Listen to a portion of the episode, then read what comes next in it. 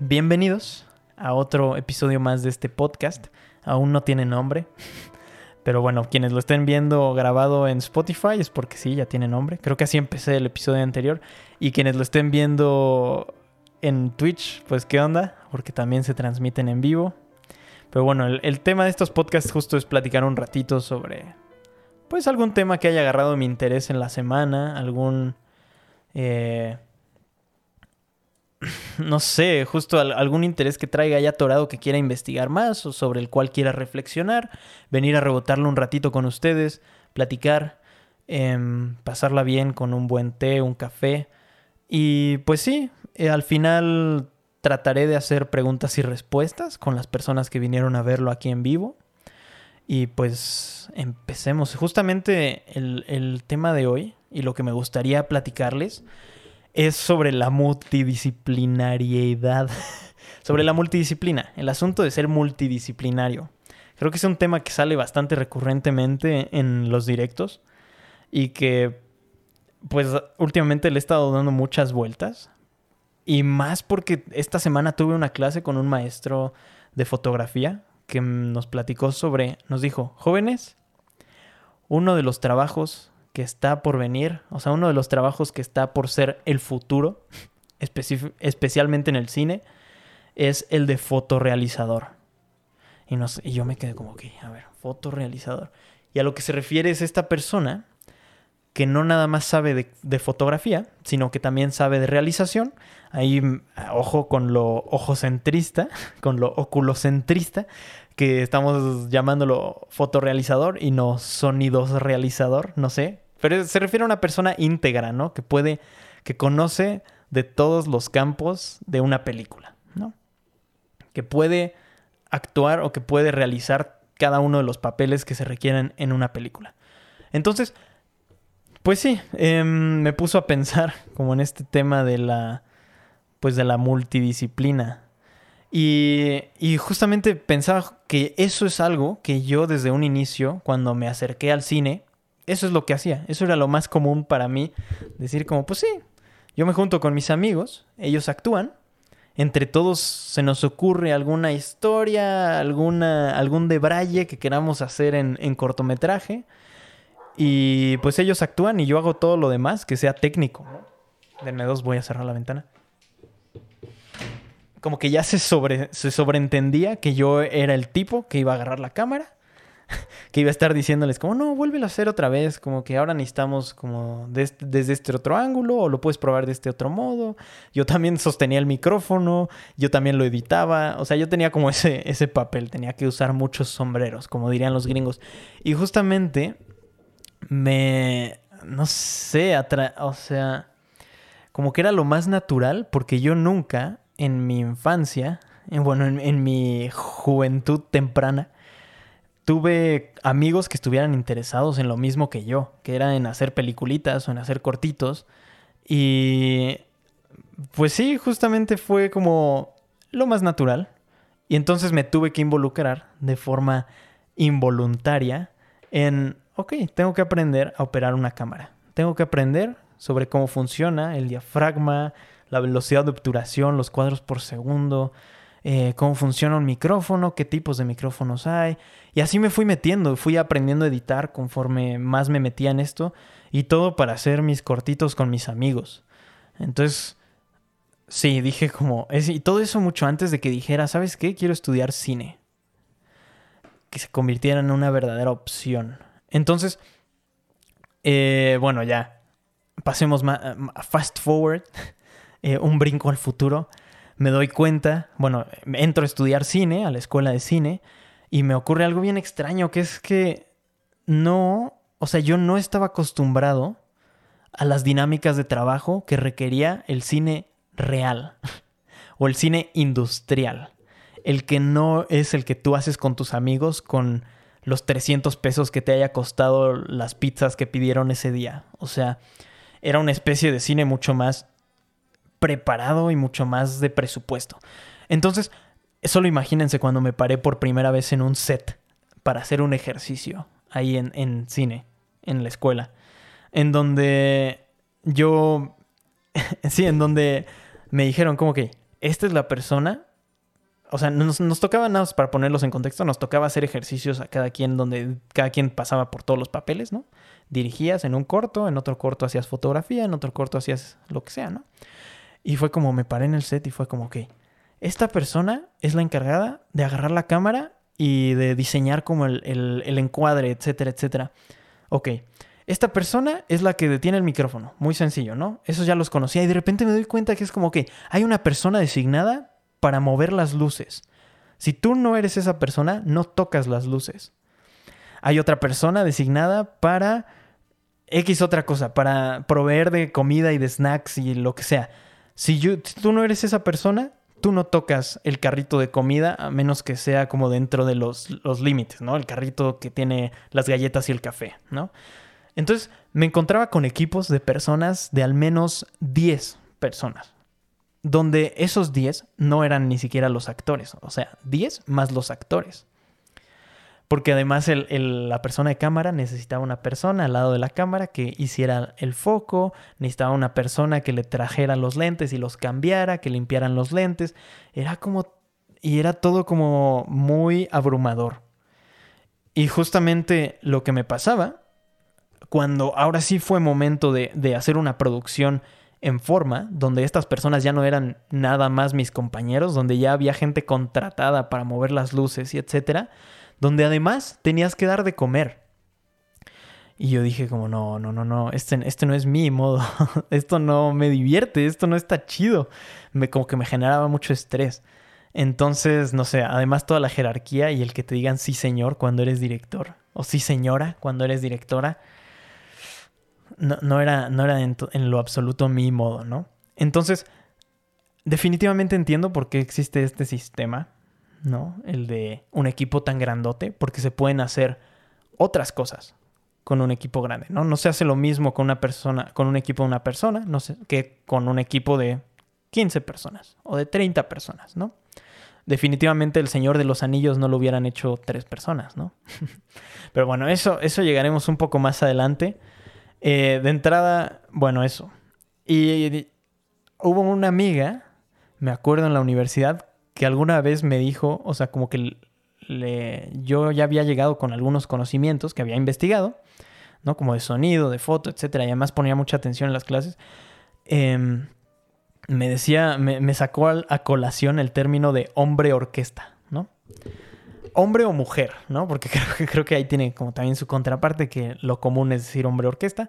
Seguramente habrán escuchado de ese término, que es esta persona que en otras palabras se le puede decir un control, un obsesivo con el control, de control freak. Se podría decir, pero también es como esta persona que como yo naturalmente en este lugar donde había como tantas especialidades, yo quería, pues quería intervenir y tocar, no sé, como yo decía como, a ver, préstame la cámara y, déjame ver el cuadro, ¿no? Y siento que esta como súper compartimentalización del trabajo no me permitía o no se acoplaba con el modo en el que yo estaba acostumbrado y sentía que pues sentía que estaba trabajando con gente que más que mis colaboradores, que también esta es una impresión que yo tuve así de primer golpe, sentía que estaba trabajando con gente que eran mis empleados y eso no estaba no estaba chido en lo absoluto. Entonces, bueno, que, que no lo son. En el cine son colaboradores, solo me dieron esa impresión al inicio. Entonces sí, me topé con este término del hombre orquesta o de la mujer orquesta. Esta persona que tiene conocimiento en todas las áreas. Y fue como, ahí como que hice un clic en mi cabeza y dije, es que, es que sí, o sea, eso es lo que más me interesa a mí del proceso del cine, o sea, como poder conocer un poquito de todo. Bueno, más bien, poder realizar todo si tuviera que, ¿no? Porque aquí también no estoy haciendo al lado el hecho de tener un equipo. Ahorita pasamos a, eso. Pero bueno, em, ahora sí, justo esto que les decía de no... Yo no estoy en contra de la idea de tener grandes equipos de gente, ¿no? Creo que es el modo, no es el modo en que yo opero, pero creo que funciona. Y precisamente se han hecho grandes películas de ese modo, ¿no? Solamente son películas y hay que hacer la distinción entre lo que se puede hacer con un equipo de pequeño, como les decía, y un equipo grande. Ahí les va un ejemplo. Cuando ustedes están en un documental, o lo que sea, un documental, hagan de cuenta que están entrevistando a alguien.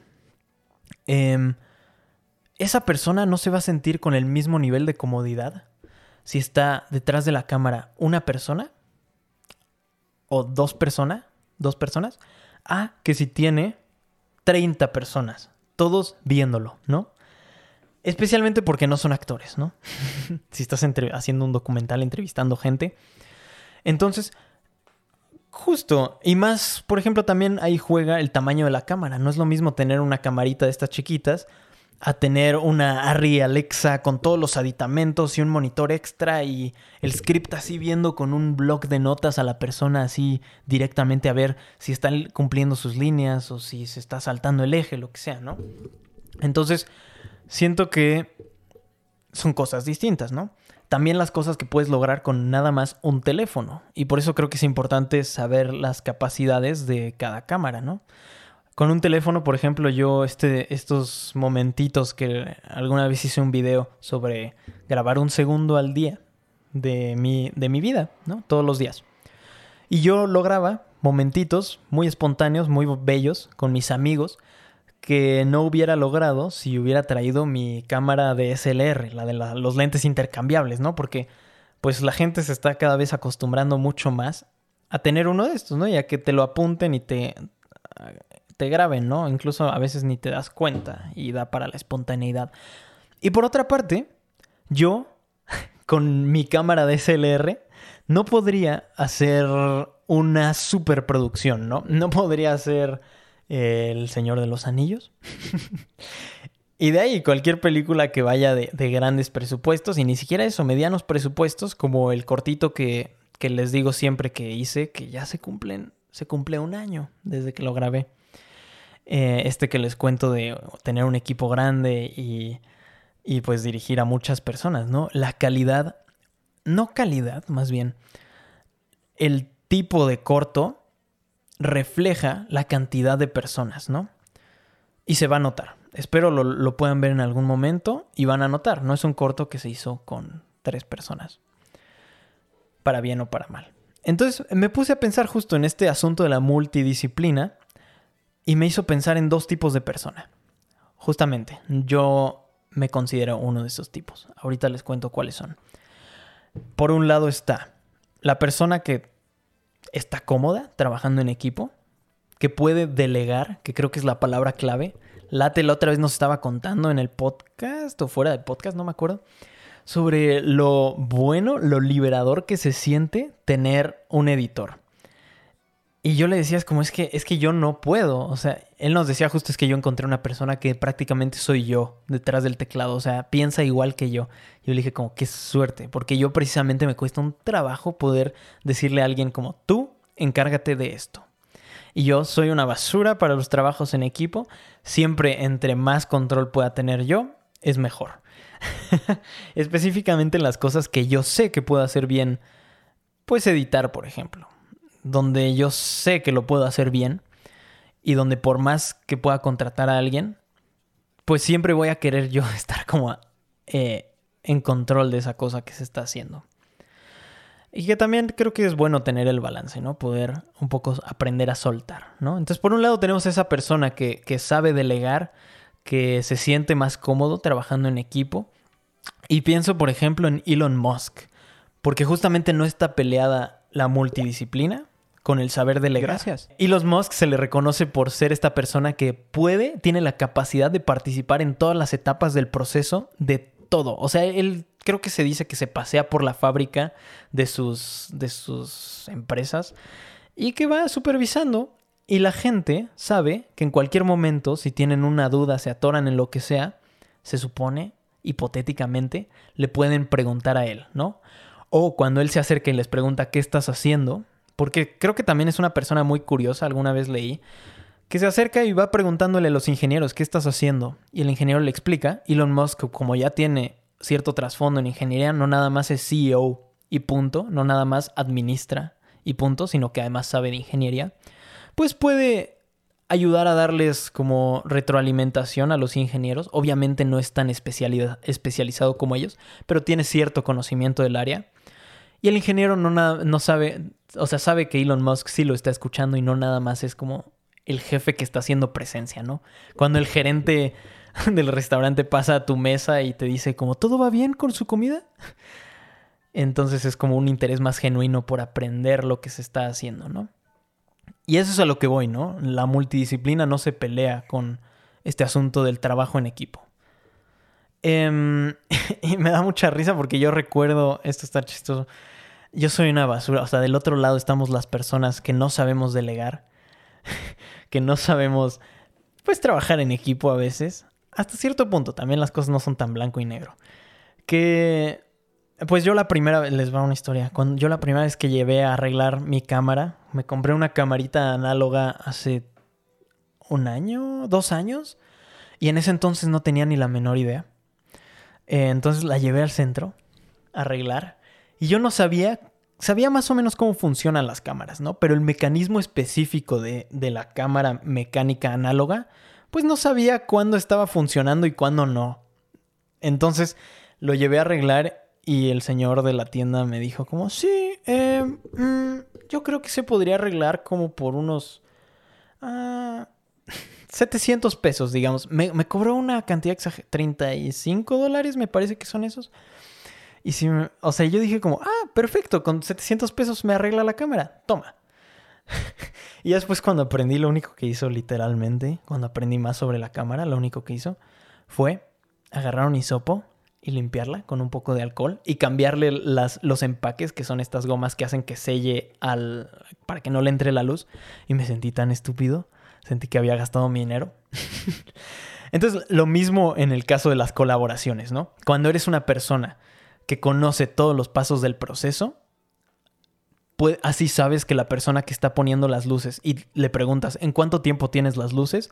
No te va a decir, sí, la tengo en media hora, cuando tú sabes que se puede hacer en 10 minutos. Y lo mismo con todas las cosas, ¿no? Con la cámara, con el sonido, para que no te, no te vean la cara el sonidista y te diga como, no, sí, todo lo grabamos, o el, fotógrafo y lo diga, no, sí, todo lo grabamos en, en 8K, 120 FPS y termines con mil terabytes de, material y tengas que al final invertir en más discos duros de los que necesitas. Cosas así, nimiedades y cosas más grandes a veces para que no te vean la cara.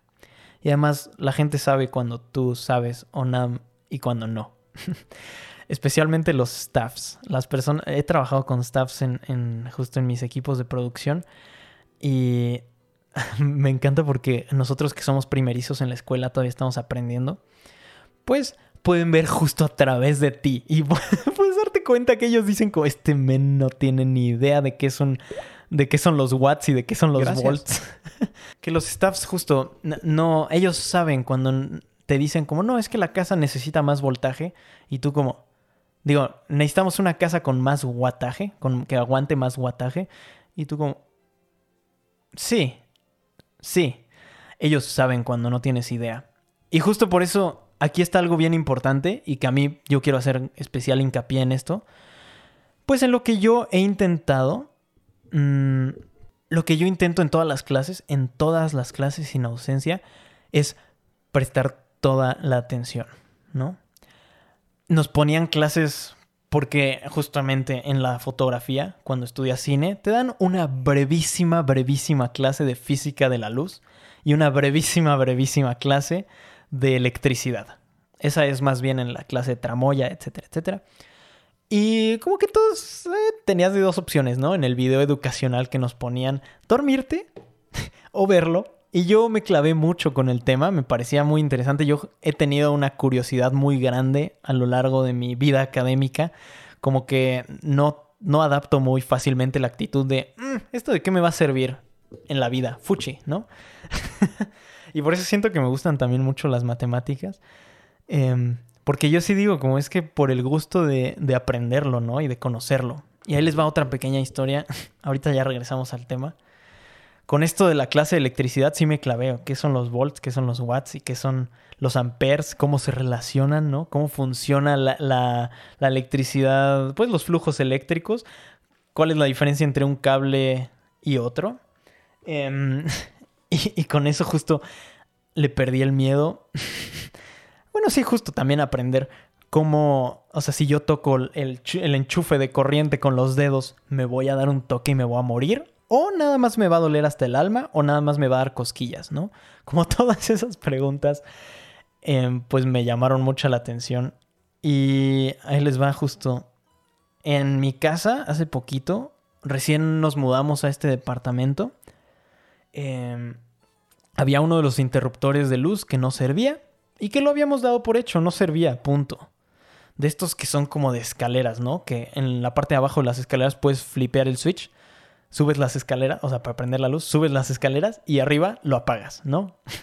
y luego necesitas bajar, entonces lo prendes arriba, bajas las escaleras y lo apagas abajo. O sea, como estos switches que son como de doble funcionamiento, no, no funcionaba uno de ellos, ¿no? En nuestro pasillo. Y lo que hice fue ponerme a investigar y dije como que, bueno, mis papás justo querían llamar al electricista. Yo les dije, no, no, no, no, yo tomé una clase de, una sola clase de electricidad en la escuela. Yo me siento capaz de desarmar el, el de destapar el socket de la pared y echarle un ojo a ver qué puedo encontrar, ¿no? Y me, me, me clavé toda esa semana, bueno, un par de días más bien, pasé investigando en internet cómo funcionan esos switches de la pared. Lo destapé, con un desarmador, ahí estuve jugándole. Yo ya sabía que una casa tiene alrededor de 127 volts de, corriente, ¿no? Em, que es, en esencia, es que tanto va a doler el toque. 127 se siente como, pues sí te da un buen toque, pero no te mata y no te quema la piel. Si no te quedas ahí pegado, ¿no? Entonces, como que le perdí el miedo, lo abrí, investigué, me di unos cuantos toques, con el switch de la luz, no, no de los otros. Y... Qué mal chiste. Y, y al final lo terminé arreglando. Era algo que se podía solucionar nada más cambiando ahí algunos de los cables. Y ya. Tan sencillo como eso. Y lo que me dejó ese proceso fue aprender cómo funciona más o menos los switches o las instalaciones eléctricas en las casas. Cosa que la próxima vez que venga un... Bueno, la siguiente vez que vino un electricista, de hecho yo estuve ahí como husmeándole desde lejos. O sea, yo quería ver qué estaba haciendo porque tenía genuina curiosidad por aprender.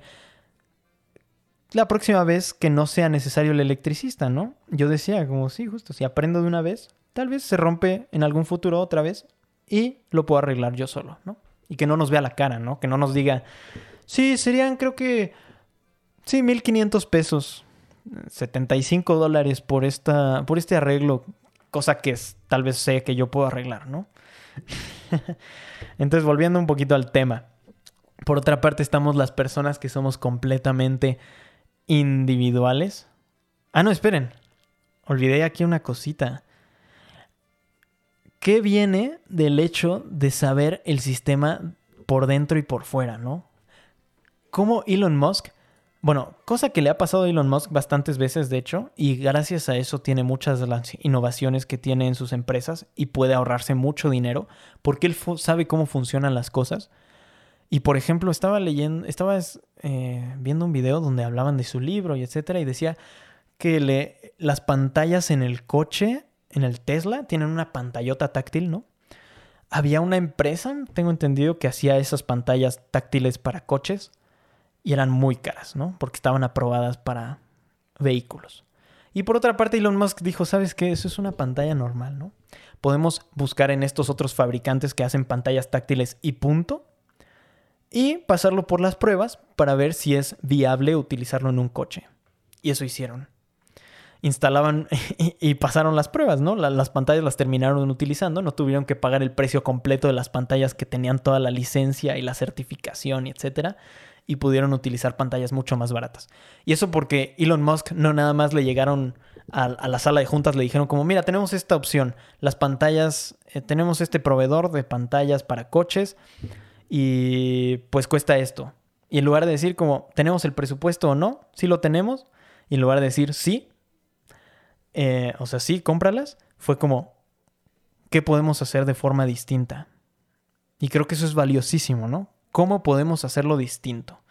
Y cuando las, las cosas que están en el oficio, en, la, no sé, como detrás de, del, es una buena metáfora. Adentro del mecanismo, o sea, una vez que te asomas al mecanismo y lo entiendes, puedes saber qué cosas podrían funcionar de un modo distinto. ¿Por qué las cosas funcionan así y no de este otro modo? Etcétera, etcétera, ¿no? Y mucho ha pasado también en el cine, ¿no? Como me viene a la mente ah, la profesión del sonidista. Oh, bueno, es que no, no es un gran ejemplo. Pero justamente eh, pasa algo bien extraño con los sonidistas, con el sonido en el cine. Me estoy yendo súper por las ramas con todos estos ejemplos, pero creo que es importante, ¿no? Para hacer el punto. Em, con el sonido en el cine. De que hay alguien, está el encargado del sonido directo en el set. Otra persona distinta es la persona normal, o sea, esto era antes, ¿no? Lo, más común era otra persona distinta hace el diseño sonoro ya una vez que se terminó de filmar la película. Es esta persona que busca en las bibliotecas de sonido o graba sus propios sonidos por su cuenta y los va insertando en la película y le va dando como este, pues, lado creativo desde el sonido, ¿no? Eh, y luego otra persona era quien hacía la mezcla para las salas, ¿no? Cómo estos sonidos se iban a distribuir a lo largo de las bocinas o de los audífonos para que funcionara en una sala. Y estas tres personas eran personas distintas. Entonces eran como que porque justo había sindicato de las personas de mezcla y luego había sindicato de estas otras. Y entonces era como un rollo porque era bien difícil acceder a una de las máquinas estas con las que se hacían las mezclas antes entonces solamente las personas que sabían utilizarlas, que eran los del sindicato, podían usarlas y podían pasarse de lanza cobrando muchísimo dinero. Entonces muchas de las cosas que se han ido adoptando, poquito a poquito, y de que alguien, bueno, que alguien dijo como, ¿por qué no es de este otro modo? ¿Por qué no pongo a la misma persona? Bueno, es que otro de los problemas justo era que la persona que grababa los sonidos en el set los hacía medio chafas.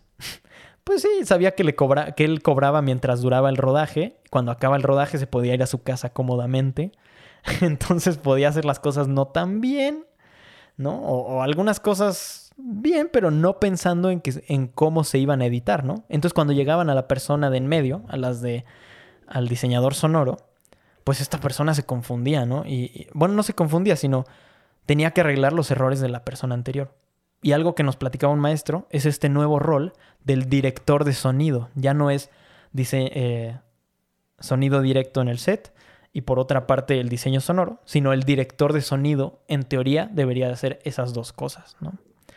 Entonces, no sé, como estos pequeños mecanismos para, bueno, y, ya, bueno, nada más para acabar esa idea, el, el diseñador, el director de sonido, pues sabe que él mismo lo va a editar, entonces hace las cosas del mejor modo para cuando él mismo lo, o ella lo vaya a editar. Y sí. Entonces, bueno, a lo que voy con todo esto es como, una vez que conocemos los adentros del sistema, podemos ver cómo cambiarlo, cómo hacerlo más eficiente y de qué modo se ha ido, pues, nos hemos ido mal acostumbrando a hacer las cosas cuando pueden ser de otro modo. Entonces sí, este perfil de persona que puede trabajar en equipo y por otra parte, les iba a contar de esta persona, pues que trabaja de modo más individual, ¿no? Eh, les doy algunos ejemplos en el cine. Ya saben, mi queridísima Maya Deren. Hay que persinarse cada vez que mencionamos su nombre. Eh, Maya Deren, a mí me fascina, ella escribía mucho sobre esto, sobre el concepto de de... Ay, esperen, estoy viendo la parte incorrecta. Mm, mm, mm, sí, de que entre menos personas haya en, el proceso de creación, más directo, bueno, menos se diluye el, desde la idea hasta el producto final. Da el ejemplo, por ejemplo, de un... Da el ejemplo, por ejemplo, de un pintor. Tenemos un pintor cuyo único intermediario entre la obra y su idea es él mismo. En el caso de un escultor lo mismo, en el caso de un escritor es lo mismo, ¿no? En el caso del cine hay muchos, muchas personas en el proceso, ¿no? Supongo que Maya lo veía también más como, pues como que esta gente un poco modificaba la idea que ella quería realizar, ¿no? Ella veía el proceso del cine como algo mucho más individual. Entonces sí, eso, y de hecho tenía una cita una cita de Maya Deren. Ahí les va, se las voy a leer. Es cierto que un análisis del fracaso del primer cine de vanguardia parecería conducir a ciertas conclusiones tremendas y paralizantes. La primera de ellas es que puesto que, la producción de, puesto que la producción de películas es necesariamente cara, mucho más que la producción de un poema o una pintura, estas deben apelar a grandes audiencias que diariamente dan su aprobación al producto de Hollywood del momento. Eh, la segunda, pero no menos importante, parece ser Parece ser que la gran maquinaria de asistentes de dirección, cámaras, técnicos, actores y productores representa una clase de monstruo colectivo que colocándose entre el artista y la realización de su visión está obligado a acabar con todo impulso delicado y sensible o sensible. Este es un obstáculo al que el poeta, que tiene el control directo sobre sus palabras, y el pintor, que está en relación directa con su lienzo, no tienen que enfrentarse. Ok, ahí está un poco mi idea. Eh, aunque justamente ella estaba muy en contra del monstruo de la máquina y el monstruo de, tanta gente y de tanta eh, eh, parafernalia, no sé. Como ya vimos, también se puede trabajar en equipos grandes, solo da resultados distintos. Hay que tener eso en mente, ¿no? Pero lo que sí le doy a Maya Deren, y que eso se va a repetir en otros directores que ahorita les mencionaré, es la idea de que ella cuántas películas hizo hizo muchas, muchas películas, bueno, hizo bastantes mediometrajes, creo que eran los que, ellos, los que ella hacía, a comparación de un director que está esperando a que le caigan los 20 millones que necesita para hacer su siguiente obra maestra, ¿no? O sea, como estos proyectos grandes, y ella lo dice de hecho, como los grandes proyectos que se tienen archivados para cuando reciban el presupuesto, ¿no? Y Herzog, bueno, esto lo dice Hubert Sauper más adelante, lo dice Herzog, que son otros grandes directores. Em, pues sí, no sé, a mí me parece bastante triste. Entiendo que hay gente que les funciona mejor, siempre tengan eso en mente. Para mí, a mí me parecería triste que en mi caso tuviera un guion ahí esperando a ser financiado con 20 millones de pesos, lo que sea, ¿no? Cuando podría yo poner en marcha muchas, muchas cosas, muchos cortitos por mi cuenta, ¿no? Entonces, bueno, ella, otra cosa de las que, de las que menciona también es sobre el trabajo espontáneo, ¿no? Cómo, cuando, o sea, entre menos intermediarios haya. Ella decía que se soltaba, decía como, ah, eh, mi actriz, que es mi amiga, que es bailarina, trabaja entre semana, ok, hagamos esta película los fines de semana. Y así se lo suelta, no, no hay presupuesto, entonces no tiene problema en ver a su amiga todos los fines de semana hasta que acaben de filmar. Y les platicaba en algún otro episodio de Wong Kar de este director de Chunking Express, de Ángeles Caídos, de. ¿Cómo se llama? In the Mood for Love. Em, que justamente no escribía sus guiones y que llegaba al set a, a ver qué, qué, podía hacer, ¿no? Qué podía componer y el guion lo iban haciendo conforme filmaban la película, ¿no? Es un trabajo muchísimo más espontáneo el de trabajar en equipos pequeños. Entonces eso, eh, también se me ocurría justo un ejemplo, este Herzog, ahora sí me doy cuenta que traje un montón de ejemplos. Ok, bueno anotarlo, ¿no? Traer menos ejemplos para la próxima. o supongo que también son útiles. Bueno, esta, esta grandiosa película que sacó Hubert Saup, digo, este, esta grandiosa película que sacó Werner Herzog el año pasado, que se llamó Family Romance LLC, que el, justo Werner Herzog últimamente ha estado viendo sus masterclasses y una de las cosas que dice es como reduce tus equipos a lo menor posible. O sea, cuando no tienes presupuesto, reduce tu equipo a la menor cantidad de personas.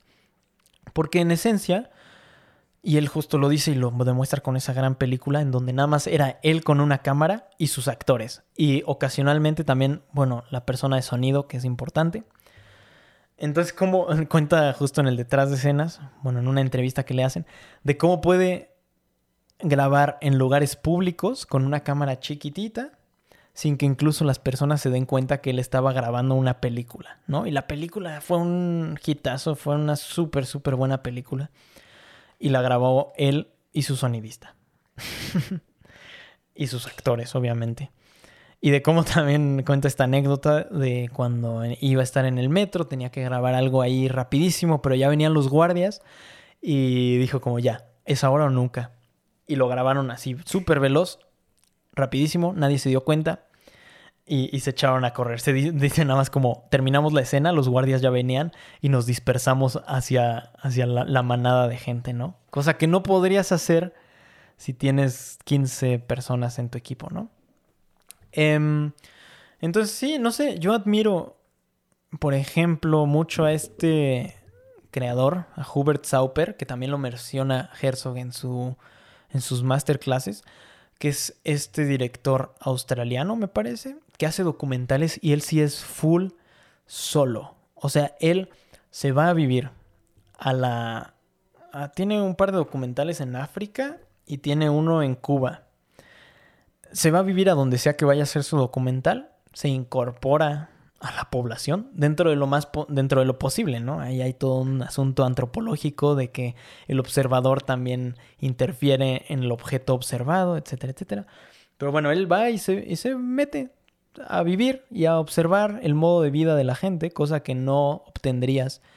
Obtendrías nada más yéndote un fin de semana, o bueno, yo qué sé, lo común cuando grabas en el, en el exterior de donde tú vives, es que vas, ves dónde vas a grabar, te llevas a lo mucho a tu fotógrafo, a tu sonidista, a tu productor, ven el lugar donde se va a grabar, yo qué sé, en algún estado de la República, en Yucatán, por ejemplo, y, y planean, organizan todo y cuando llegan y bueno, ya ponen las fechas y llegan y graban, ¿no? Este director lo que hace es va, se inserta ahí un ratote, unos seis meses, vive con las personas y de eso saca una película, un documental a mí me parece muy interesante porque eso le permite, y él lo menciona en una de, sus entrevistas, como trabaja solo, pasa mucho tiempo solo. Entonces graba por el día, por la noche, y el tiempo en que no está grabando es un tiempo de reflexión y de introspección. Entonces puede dedicarle mucho tiempo a pensar la película mientras la está haciendo, ya estando ahí. Y eso puede modificar mucho del, del la misma película, ¿no? Y cosa que también dice y me parece bien chistoso y bien interesante y bien inteligente de su parte, es que en las tardes llega, o sea, graba de día, por ejemplo, y en las noches se encierra en su cabañita y se pone a editar la película en su computadora. O sea, se pone a editarla como en un corte preliminar y ya después se lo manda al editor. Pero bueno, y él se encarga con una camarita de estas, como las que, con las que graban bodas, por ejemplo, de estas que sacas la, la pantallita por el lado y a esa le monta un micrófono y con eso, literalmente. Y tú ves sus películas y son tan íntimas, como que se nota esta frescura y se nota este como acercamiento con las personas, ¿no? Él tiene una capacidad de grabar niños específicamente que los niños se suelten hablando, que no se intimiden frente a la cámara, muy especial, porque sabes que son amigos y que él no Sí, que no hay 15, no hay 20 personas atrás de él viendo al niño, ¿no? Como de, a ver, contéstame esta pregunta. Si no se pone a platicar con el niño, lo graba y de ahí va sacando para el documental. Interesantísimo. y justo me, parece muy chistoso que él, mencionaba que en la escuela de cine decía que él jugaba a Hollywood, ¿no? De cómo en la escuela de cine jugamos a hacer Hollywood. Como hay esta persona que te trae los cafés, como esta persona que el clásico trabajo del jalacables, como hay esta persona que él es el asistente del asistente y luego es, no sé, como que todo este juego de rol que existe en el cine. Él decía como estábamos jugando a, Hollywood, ¿no? A los grandes presupuestos. Cuando eso es, ocurre las menos de las veces, ¿no? Y sí, em, otros cuantos cineastas que me parecen interesantes. Eh, que también trabajan solos. Ahí les, Hubert Sauper, eh, para que lo busquen, busquen un documental que tiene que se llama Epicentro, y así lo encuentran, Epicentro. Por si no pueden escribir el nombre que está confuso. Bueno, otros cineastas, Chris Marker también siempre trabajaba solo, Jonas Mecas, todos ese grupo de los 60s, 70s, y bueno, obviamente toda la nueva ola francesa, Agnès Varda, Romer, cómo podían hacer películas muy, muy chiquitas ellos solos. Agnes Barda me fascinan sus documentales porque tú ves, es una viejita, ah, bueno, ya en sus últimas etapas, es una viejita súper tierna, cargando una cámara y entrevistando, pero con genuina curiosidad a las personas que tiene enfrente. No sé, como que se nota como todo el amor, cosa que no se traduce tan fácilmente, si se puede, cuando tienes equipos grandes.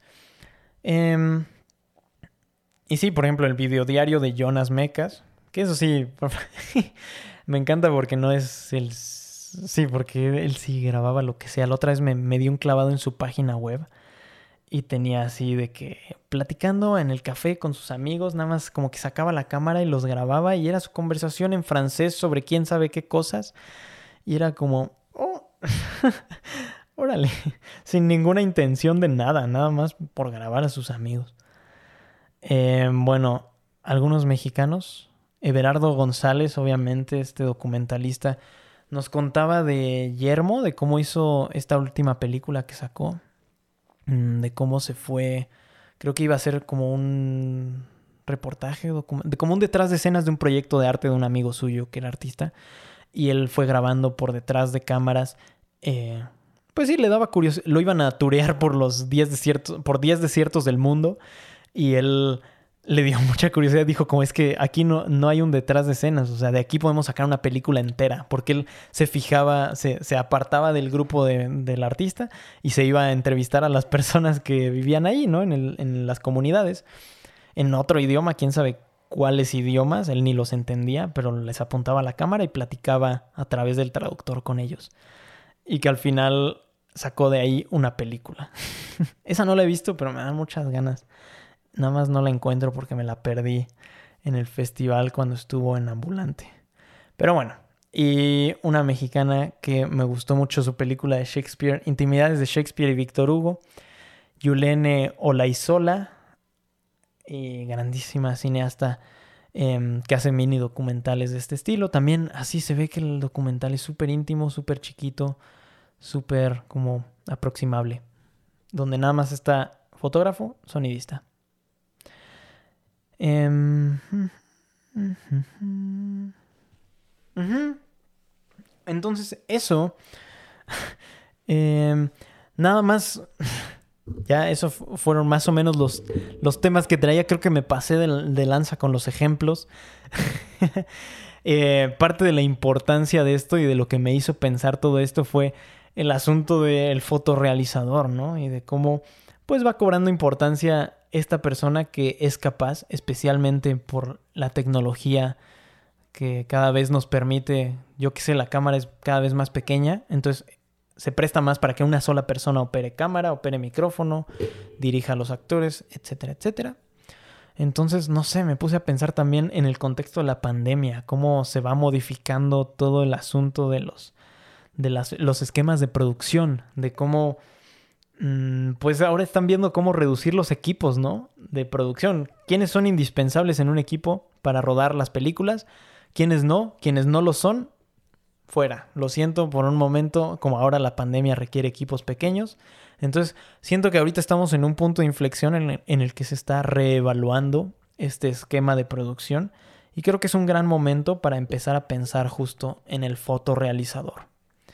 Y en este rol tan importante y cuando menos en la multidisciplina, que creo que se extiende a muchísimos aspectos de, pues de, todo. Eh, ay, estaba leyendo el chat, pero sí, la multidisciplina que se extiende a muchos, muchos aspectos de no nada más el cine, porque ni siquiera mencioné, de hecho se me olvidó un poquito, pues este asunto de las cosas, cuando a veces los cineastas nada más nos estamos viendo el ombligo, y ya con esto cierro, a veces como que mucho del cine, mucha de la gente que hace cine solamente ve cine y se ve como las autorreferencias y como ya nada más es reciclado, el reciclado, el reciclado y es como, ah, este plano ya lo vi en esta otra parte. Entonces siento que es importante y Herzog pone mucho hincapié en eso, cosa que también falta mucho en la educación de cine en México, me parece, que es el énfasis en expandir, o sea, en abrir, no, no nada más vamos a dedicarle tiempo a estudiar cine, vamos a leer. Al, justo les decía, Herzog dice lee, lee, lee, lee, la importancia de leer em, poesía, novela, lo que sea, porque si no terminamos haciendo, pues sí, como que es autofagocitante, entonces se autorrecicla.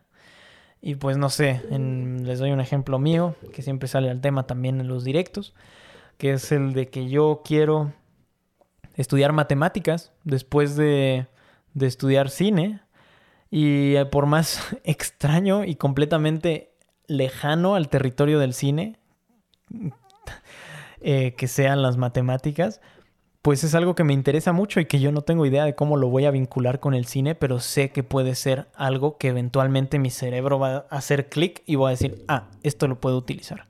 O esto del cine lo puedo utilizar en las matemáticas y viceversa.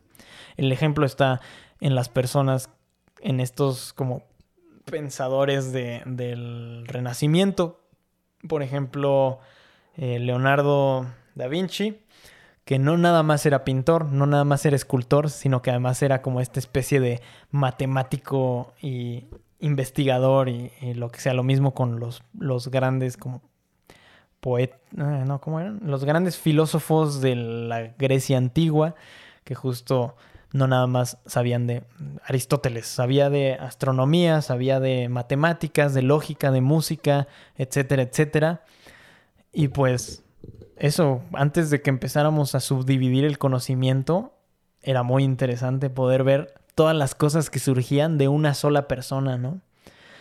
Y bueno, para no cerrarnos nada más a una sola persona, creo que también es importante porque uno no puede ser como el, el receptor del conocimientos de todas las materias, eso es imposible, pero por eso creo que también es importante pues juntarse con personas o tener conocidos o amistades o colaboradores que tengan otros conocimientos, ¿no?